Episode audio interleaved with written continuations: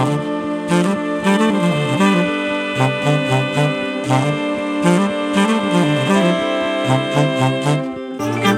ッドバイブスミッドナイトラクザ by 倉園慶三こんばんは。ただいま6月30日金曜日の午前2時13分ですね。あの以前もお話ししたんですがこの番組がねもうすぐあの1周年を迎えようとしていましてえー、確か前回はあの七夕とかね7月7日に始めたとかちょっといい加減なことを言ってしまったんですが、えー、とどうもあの聞いていただいている方からねあの日にちが違うんじゃないかなんか13日あたりじゃないかっていうそういう噂もありましてねちょっとあの、えー、過去の番組をたどればね、えー、いつ更新したかっていうのがわかるんですけどもまあとにかく7月あたりなんですよ。うんそれで、えー、今日ねあることを思い出しまして確かその1年前にこの番組を始めてすぐにねこの収録してるこの真夜中そしてこの部屋これが非常に暑いということにね、えー、気がつきまして、えー、というのもこの部屋だけで唯一そのエアコンがつかない構造になってるんですね。まあ、でも私の住んでるこの南大沢というかね私の家がもう山の中にありましてほぼほぼ。だから都心よりも大体3度ぐらい低くてね夜はもう本当あのこの部屋でもエアコンなしで涼しかったんですよね。でおそらくまあ扇風機かなんかをこういつもつけていて、えー、ただこの収録になると、えっと、やっぱ扇風機のモーター音とかがこうノイズとしてね入ってくるんで、えー、止めざるを得ないんですね。まあつけててもそんな気にならないとは思うんですがちょっとやっぱりこの、えー、いろいろね音楽活動をしながらこの卓録というのをね続けてきたその身としてはやっぱりこのブーンって音がこの普通にね耳でも聞こえているっていうのはやっぱ切りたくなってしまうんですよ。で普通に仕事してる時はこういうことはないんですけどもこの収録の時だけこの扇風機等をね全部このオフにしてしまうとめちゃくちゃ暑いんですよね。であの昨年かなこのやこの時期に撮ってた番組でよくあの矢沢永吉さんのねこれ伝説なんですけどもスタジオが夏でも冷房を入れずに場合によってはストーブを炊く時があるみたいなね、まあ、これもあの都市伝説があるんですけども要はステージ上は暑いだろうと、うん、だからエアコンの効いたねスタジオで練習してちゃダメなんだよみたいなそういう発想だと思うんですけども、えー、まさに今私の部屋がですねあのリアルタイムに、えー、都市伝説としての 矢沢永吉さんのスタジオになっているというね。まあまあでもあの私は以前もお伝えしたように夏生まれなんでねこのぐらいの暑さだったらまあなんとか大丈夫なんですよね。冷たいあのルイボスティーを飲みながら、えー、今撮っています、うん、で今日はですね、えっと、136話の「ゴールを幸せの一点に絞れば選択はとてもシンプルになる」というねこの番組の中であらゆる状況は私に幸せをもたらすために用意しているとそのように認識してゴールを一点に絞りましょうというお話をしたんですね。でこの中のねまさにこのあらゆる状況は私に幸せをもたらすために用意していると、まあ、これがどういうことかっていうのをね、えっと、お話ししようかなと思います。要はですね、うんと、それを通して今日お伝えしたいのはねえっと、僕らにはその2つの見方があると、えー、世界のねこの世界もしくは自分他の人、まあ、あらゆるものの見方が2種類あるんだということ、えー、そして、えっと、片一方はねもちろんこの偽りの自分。そしてもう一方が本来の自分。この2つの見方。これがあって、えっと、この後者のね本来の自分の見方でえー、世界を眺めるとですねまさにこのあらゆる状況は私に幸せをもたらすために用意されているとそのように見えるということなんですね。えー、だから、えっと、本当にそう見えるのかっていう話もありますよねだから今日はですねこの2つの見方これをまあ僕らは普段この偽りの自分の見方で主に世の中を見てるんだけどもこれを本来の自分の見方に変えるにはどうすればいいかっていうね、えっと、ここを通じてその例のねこの あらゆる状況は私に幸せをもたらすために用意していると。これをまあ確かめてみようというねそんな話をしようかなと思っています。でこの一つ目のね偽りの自分の見方というのはこちらはまずそのバラバラ意識にいると。これがまあ大前提ですよね。私というのは他の人やこの世界から切り離されてそして孤立してとても孤独な存在であるというこういう認識を持ってるわけですねこちらの自分は。で、えー、まあもちろんこの自分というのは小さくて弱い存在でしょう。だから、えー、危機意識みたいなものを持って世界を見なければならないと思ってるわけですね。で具体的にはこの番組でずっとお話ししてきているように過去の苦い経験とかねそれから怒りの種あるいは罪悪感こういうものを持ちながら、えー、現実に先んじて自分で意味をつけようとするわけですね。まあ、要は、えっと、なんだかわからないものとはとてもじゃないけどこの付き合っていられないというそんな感じね。まあ恐れや不安なんですね。だから少なくとも安心するためになんとかこの過去のデータをね引っ張り出して自分なりのこの理解をねしようと。そしてまあ先んじて意味をつけるわけですね。でこの意味というのは、えっと、判断や解釈ですね。でこれは心が下す判断や解釈なんだけどもこれが僕らの耳や目こういう五感にねまさに知覚ですね。これに影響を与えてプラスあの以前にもお話したこの罪悪感の投影ですね。プロジェクションラッピング、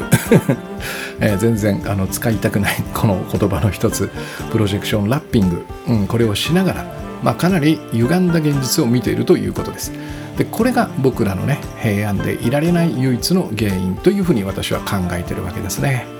でもちろんこんな風に話すとですね、えっと、自分が悩んでるのは全部その自分でやってることなのかみたいなねまたこの自己責任論みたいなことに、えー、発展しそうなんですが、えっと、そこはねいつも言ってるようにそういうためにこの話をしてるわけじゃない。うん。そしてもちろんね私の外側に問題がゼロなんてことはありえないわけですね。問題だらけなんですよ。だってほとんどがその偽りの自分でいる僕らですからね。うん。これがその問題のない家庭とかねチームとか組織みたいなものを作れるはずがないんですよ。でもだからこそこのね、えー、起こっているこの問題この中から本当の問題を浮かび上がらせるためにもこの2人の自分この見方に注目するというのが、まあ、私がねおすすめしているやり方なんですね。偽りの自分の見方で見ると、えっと、基本的にはほとんど多くの事柄がまず問題に見えてしまうんですよ。まあ、だからあるある意味その自分で問題を作り出していると言ってもいい。うん、なので、えっと、この何て言うのかな偽りの自分のやって普段やっていることこの過去のデータを持ち出してね自分なりの意味をつけたり、えー、怒りの種を持ったり罪悪感を投影したりするこのやり方で見る現実というのとねえっと、この本来の自分で見る現実というのは、えっと、問題の数がもう明らかに少なくなるわけですね。全く異なっているんですよ、うん、だからよくあるその八方塞がりの状態っていうのは、えっと、八方塞がってたらどうにもなりませんからね。どっかにやっぱり糸口を見つけなければいけない。でも偽りの自分はすでに八方に八方を塞いでしまうんですよね。このようにしてその問題を余計に多くするというその何て言うのかな、えー、傾向というかな特徴があるので、えー、問題はあるんですよ。あるしそれは解決したいんですね、えー、だからこそ本当の問題は何だっていうそこをねしっかりと浮かび上がらせるためにもこの偽りの自分のねこの歪んだ見方というのを何とかしたいわけ。えー、からもう一つその問題を解決するためにはねやっぱりこの罪悪感とか怒りを持たない方がうまくいくと僕は確信しているんですね、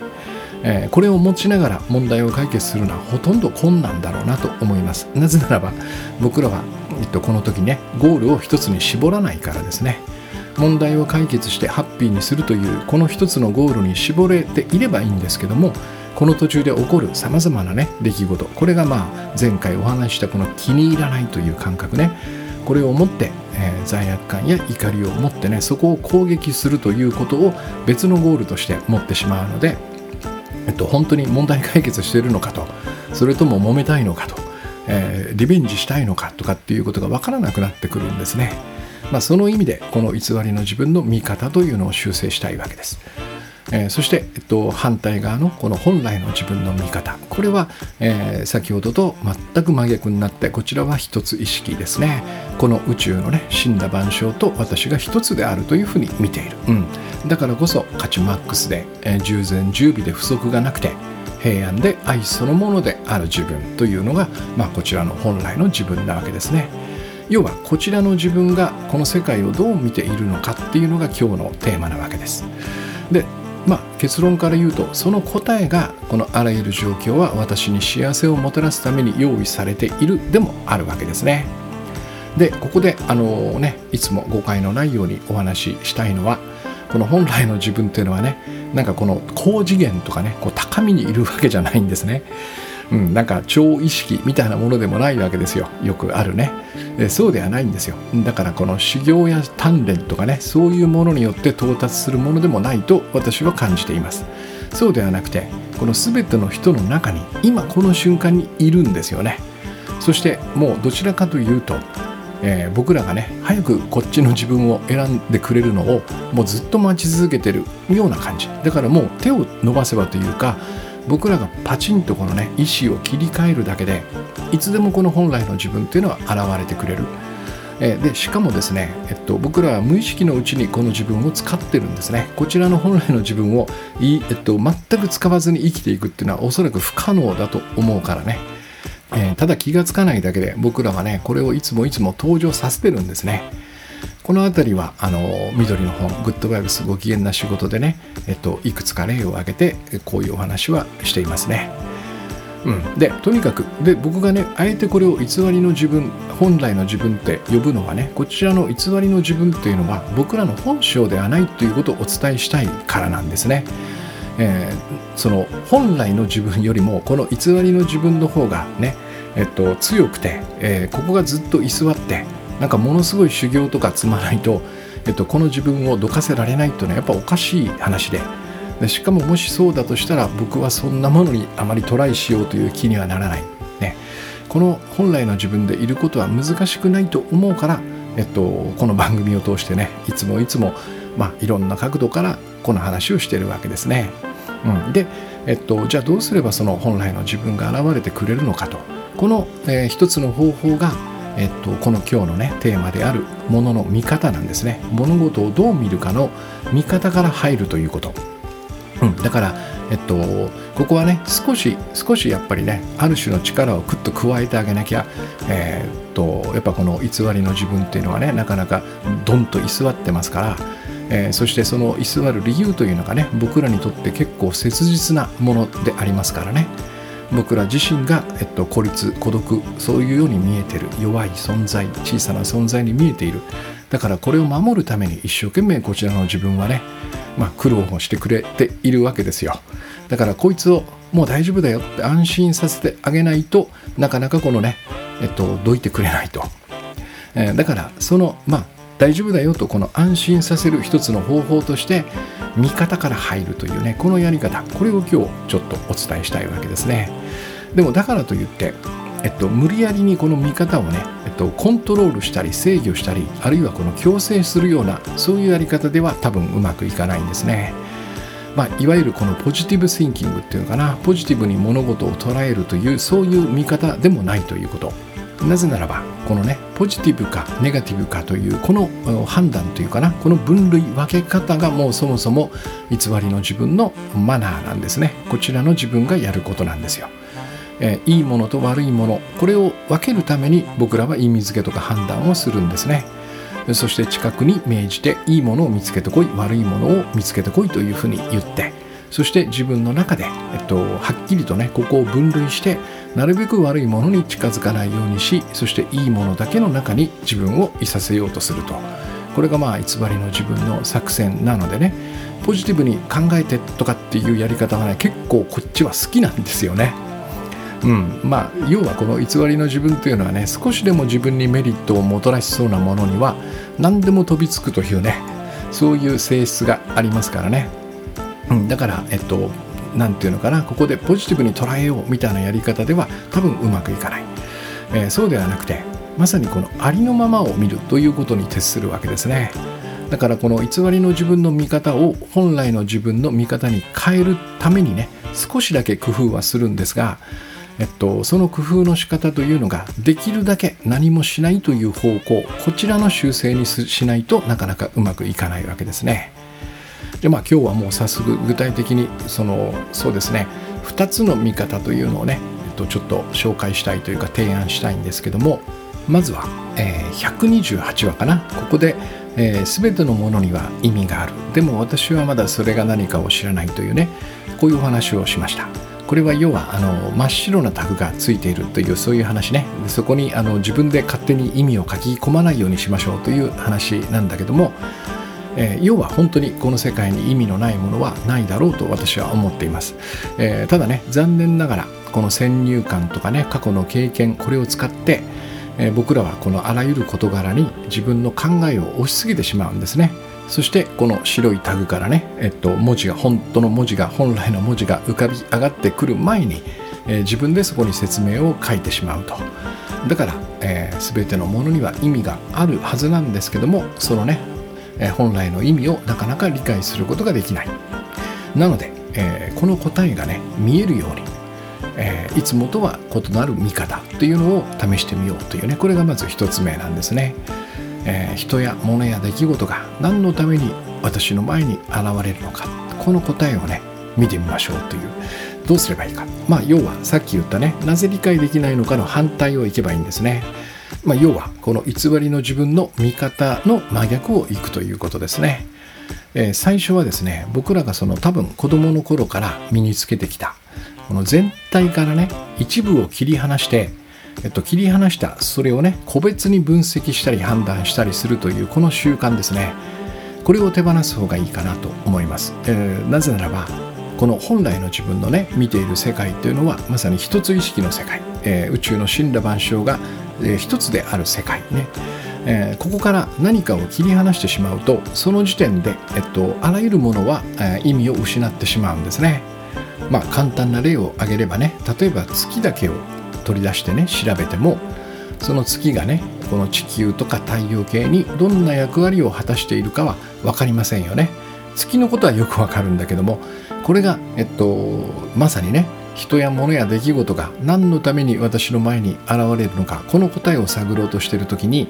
何かを全体からねこう切り離して個別に分析して判断してもわからないということですね。月だけ調べてもわからないんですよ。でそれから例えば、えっと、これも僕らはよくやりがちなんですけどもある人のねある人物の一面だけをこう切り出してまさに切り出す感じね。でそこを個別にねこう好きとか嫌いとか言って判断してもその人とね自分の本当の関係っていうのは見えてこないと思いますね、まあ、もっともっとくだらない例で言えば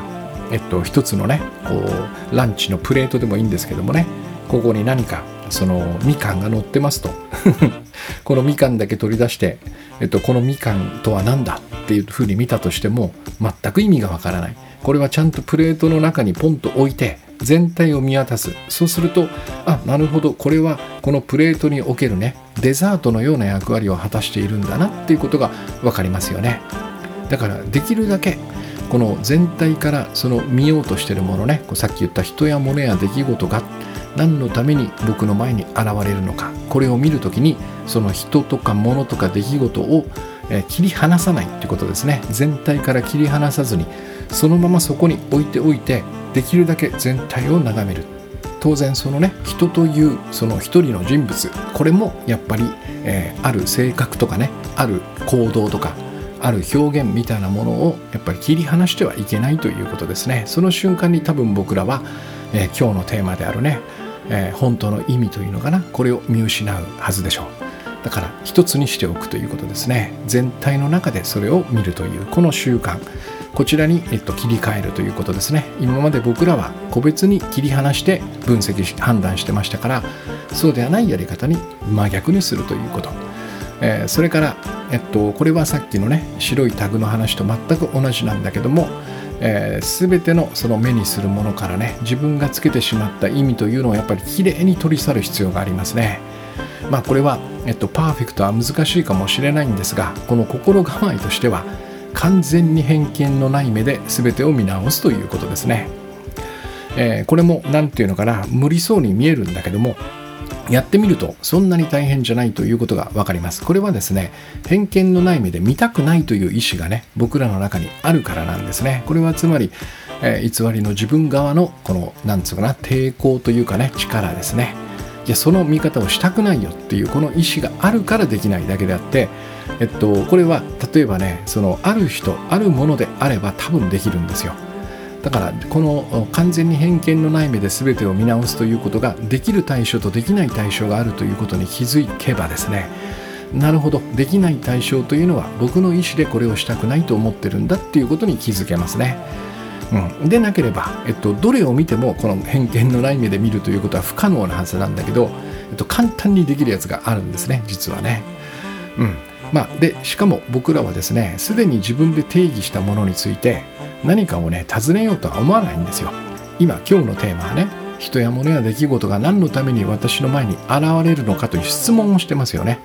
この質問をするということは、えっと、知らないということが前提だからできるんですよだからすでに自分で意味をつけて、ね、定義してしまったものに関しては何のために現れるの？いやいやそれは知ってるよってなりますからね。だから本当のことが知りたいと思うんであればやっぱ少しでも分かった気にならないということが大切ですよね。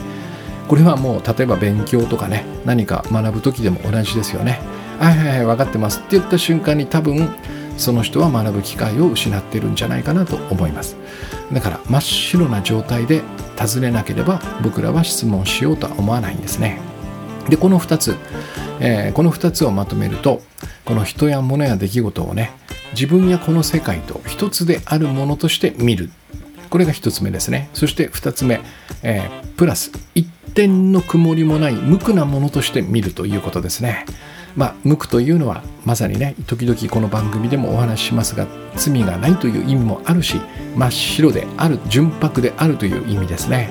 この2つを組み合わせるわけです、えー、もう一回繰り返しますね。人や物や出来事を自分やこの世界と一つであるものとしてプラス一点の曇りもない無垢なものとして見るということです。でこれはさっき言いましたが、えっと、そんなの難しいよって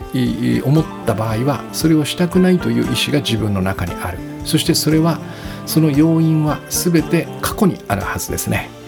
なるほどと。ここをねしっかりと認識すればそれほど難しくない。まあこれはですねこのように見なくてはダメだっていう話ではないんですよ。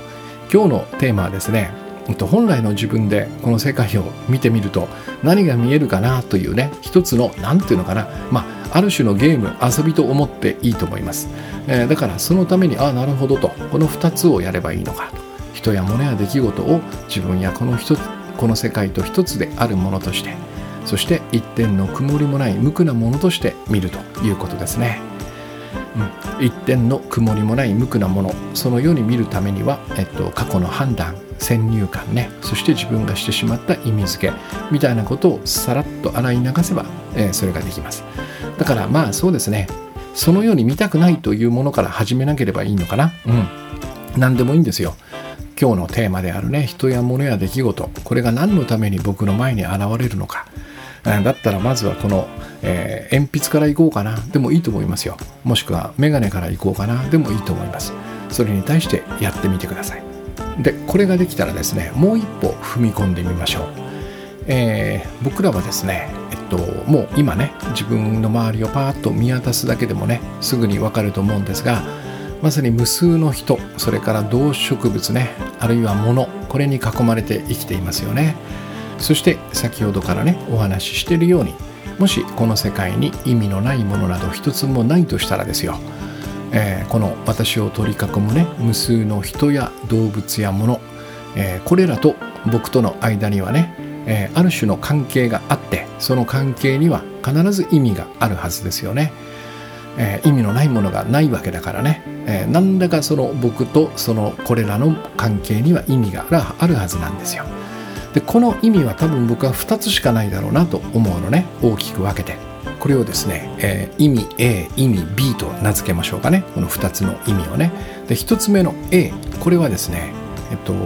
えー、さっき言った無数の人や動植物そして物ですね。これらは私に幸せをもたらすためにあると。この意味があるということですね。これが A でもう一つはその逆。B は、えっと、これらは私の幸せを妨げるためにある。これが B ですね。えー、この2つのね可能性しか多分ないと思うんですね。どちらでもないというやつは意味がないということなんでね。意味があるとすれば多分 A か B なんですよ。僕に幸せをもたらすかもしくは僕の幸せを妨げるためにあるのかこのどちらか、えー、そしてじゃあどちらだろうとね、えー、一つの可能性としてえっと、この僕の周りにいるものは全て B つまり僕の幸せを妨げるためにあるというこの可能性ですね。でもし全てが B だとしたら多分僕は1秒も笑ったり気を休めたりする暇がないはずですよね。だってあらゆるものが僕の幸せを妨げるわけだからね。もうそのえ落ち着く暇なんかない、うん、そしておそらくこの状況では僕は生きていけないでしょうね。えー、全てが僕の幸せを妨げる世界というのに僕は生きていける気がしない。で、えー、60年生きてきてこんなことではなかったなって感じがする、うん、幸せな幸せをもたらしてくれたものはたくさんありましたからね。だから B だけっていうのは絶対ありえない、うん。えー、じゃあ A と B が混在している可能性はどうかっていうね。えっと、これはすっごいありそうな気がするんだけど僕はこれはねないだろうなと思うんですね。えっと、なぜならばねうんと、もしこのが、ね、これがねどんな割合であってもね B が混ざっていたら B はその私の幸せを妨げるという意味ねこれが混ざってるとこれは外れってことになりますよね。うん、この時点でもうある種のギャンブルなんですよ。もう僕は生きていながらねこの B の外れを引かないように A だけで生きていかないといけない。うん、長い人生の中でね当たりの A だけを引き続けるっていうこんなことは多分ねできるはずがないんですね。これは私はあのギャンブルにはまったことがあるのでこの外れがあるという世界で当たりを引き続けるっていうのはほぼ無理ですね。そうすると先ほどねこの B だけの世界ではとても生きていけないというふうにお話ししたんだけども実は A に B が混ざっているというねこの混在している状態も実はあまり B だけの世界と変わらないということが分かりますよね。当たる可能性がある当たるつかこの外れを引いてしまう可能性があるということはそこを引いた時点でこの B だけの世界とほとんど変わらなくなる、えー、これも私はないだろうなって感じがするんですね。多分そんな世界では生きていけないだろうという感じがする。だからえっと、これがですね先冒頭にお話ししたあらゆる状況は私に幸せをもたらすために用意されていると、えー、私が言う根拠でもあるわけですね。うん、でおそらくこの過去にとらわれずそして罪悪感とか不足もなくね、えー、あらゆる攻撃がこの無効だと知っている形がない自分ですからね、えっと、この本来の自分はおそらく世界をこのように見ることができてるはずなんですね。でとてもじゃないけど A だけなはずないじゃんっていうこの感覚これが多分だけども偽りの自分の見方から生まれているはずなんですよ。これをまさにねこの本来の自分の見方つまりあらゆる状況あらゆるものは私に幸せをもたらすようにもたらすために用意されている先ほどの関係で言うと A ですねこれらは全てのものは私に幸せをもたらすためにあるとこのように見るためにはどうすればいいかというのがねえっと、この今日のね、まあ一つのメインテーマなんですけども、えー、先ほどのね、一つ目、人や物や出来事を自分やこの世界と一つであるものとして、一点の曇りもない無垢なものとして見るというのが、この準備編のような感じですね。そしていよいよですね、このまさに本来の自分がこの世界をどう見るかというこの見方にトライするわけなんだけどもこれはとてもシンプルなんですね。ぜひぜひ試してみてください。まずですね今見えているものがあるはずです。部屋にいればもうたくさんあるでしょうね。外にいるならばまあこの目に入るもの何でもいいので一つ選んでみてください。カバンとかメガネとかね自分が持っているものでもいいでしょうパソコンスマホ何でもいいですできれば最初はですね、えっと、僕らが先入観を持っていないこの、えー、ものの方がいいと思いますね、えっと、人とか、えー、動植物よりもえっと、ものにしましょう。ね。無機質なもの。うん。こちらの方が多分、あまり抵抗なくね、このトライができると思います。えー、で、一つ何かを選んだらですね、えっと、先ほどの一つ目のね、まあ、要約すると、この完全に偏見のない目ですね。まずはこれを作っておいて、まあ、ものなのでね、そんなに難しくないと思います。えー、プラス、今度はですね、心の中に、えー、愛と感謝の思いというのを携えてみてください。なんとなくでいいです愛と感謝の思いこれをね、えっと、これがまあ先ほど言ったちょっとした仕掛けなんですけどもね、えー、愛と感謝の思い。でもこのものにものに対して愛と感謝とかいう意味をつけるわけじゃなくて私の心の中に愛と感謝というこの思いをねちょっとだけこう携えるわけですね。そして静かにゆっくりと今選んだものを眺めてみてください。目がね眺めるわけですよ。愛と感謝の思いをこう携えながらね。そして偏見のない目でこうじっと見るんですよね。そうすると多分この見ているものからいつもと違う何かを感じられるはずです。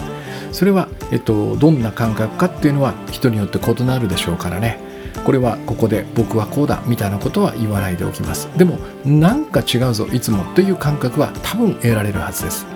えっと、これをですね、まあえっと、それぞれ皆さん違うでしょうから光と名付けましょうね。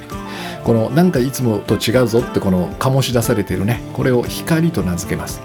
えー、そしたらその後ねそその最初に選んだものからパッと目を外して次のものを見てください。でそのたんびにですねえっと、今度は選んだものの名前とさっきの光これを使ってですねこのコップの中には光がある。この靴の中には光がある。このパンの中には光がある。あるいは空を見上げてね今日あたりはもしかしたら雨空かもしれません。そうすると雨雲が見えるでしょうね。この暗い雨雲を見ながらねこの雨雲の中には光があるのような感じでもしくはこの雨の中には光がある。この傘の中には光があるみたいな感じで心でつぶやいてみてください、えー、もしほんのかすかにでもおおあるかもみたいな感じで思えたら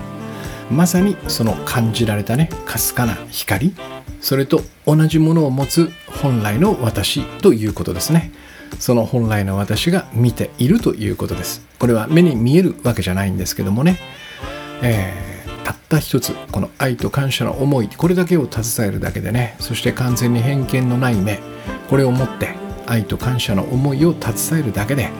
おそらくいつもと何か違うものを感じられるはずです。でこれをいろんなものを通して見てみてください。これはですねえっとものを選ばないと思いますね。